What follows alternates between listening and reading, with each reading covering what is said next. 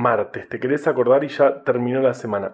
Esto es Coronavirus, breve podcast de la pandemia, presentado por El Gato y la Caja y Posta. Hoy es martes 27 de octubre, día 238 desde la llegada del SARS-CoV-2 a la República Argentina. La puerta hacía un ruido insoportable. Creo que desde hace varios años. Pero anoche, cuando estaba guardando un destornillador, vi un envase que decía WD-40, así que lo agarré y le tiré un poquito a la bisagra.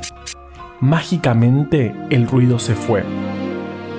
También le puse a la ventana y ahora abre mucho más fácil. Ahora quiero ponérselo a todo.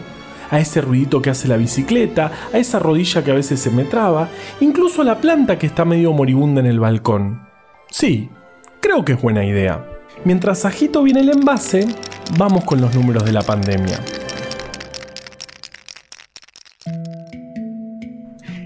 En Argentina, de 26.500 testeos que se hicieron ayer, se confirmaron 11.712 casos nuevos de COVID. Todas las provincias reportaron casos, y el promedio de la última semana ronda los 14.000 diarios. Además, se registraron 406 personas fallecidas, que llevan el total de muertes por COVID en el país a 29.301, un valor similar al total de fallecimientos que se da sumando todas las patologías respiratorias que ocurren en el país en un año. El salto más preocupante es en la ocupación de terapias intensivas. Ayer había 4.863 personas en esta situación y hoy son 5.038. Como te contamos ayer, varias provincias como Neuquén, Río Negro y Tucumán están cerca del colapso sanitario. En el mundo la situación sigue preocupando. Ya son más de 44 millones de casos confirmados. En Europa se está observando la segunda ola que la vemos con récord de casos en varios países y medidas de aislamiento que en algunos casos están siendo rechazadas con protestas. Ahora, no sin antes mandarle saludos a Wada que nos escucha siempre, vamos con Vale.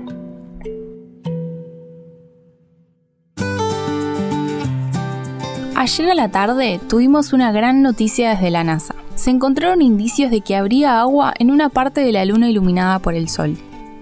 Ya sabíamos que había en la parte fría y no iluminada, el famoso lado oscuro de la luna. Esto es una gran noticia ya que abre la puerta a la posibilidad, entre otras cosas, de utilizarla como un recurso en una eventual base lunar. Aunque todo el mundo vive diciendo lo mismo, este año no para de sorprendernos.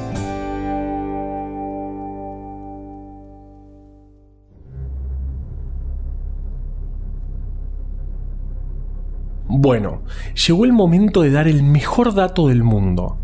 Esto es el dato. Y ojalá ustedes sientan al escucharlo la misma cantidad de placer ñoño que sentí yo al enterarme. El nombre WD viene de Water Displacement, o sea, desplazador de agua. Y el 40 es porque es el cuadragésimo intento para conseguir la fórmula. Espectacular.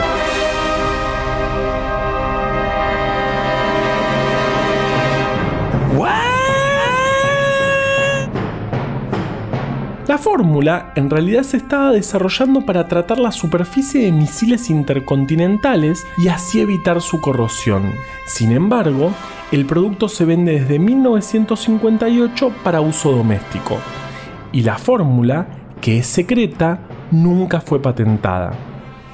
También, junto con los repelentes de mosquitos que te contamos ayer, el WD-40 tuvo un papel en la guerra de Vietnam, porque al parecer era muy bueno para evitar que las armas se trabaran. Y preparando este guion encontré otro dato que capaz les sirva. No hay que usarlo en las cadenas de bicis. Ok, yo ya lo usé para eso. Bueno, pero de las plantas no dice nada, así que ahí voy.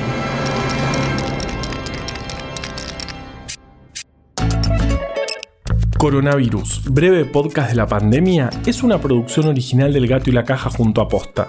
Este podcast lo podemos hacer gracias a bancantes.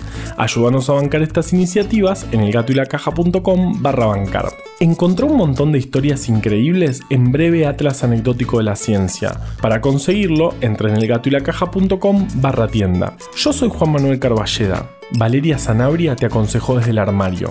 Usa tapaboca, mantén la distancia y nos escuchamos mañana. Che, dice mi mamá que si la sigo matando no me regala más plantas.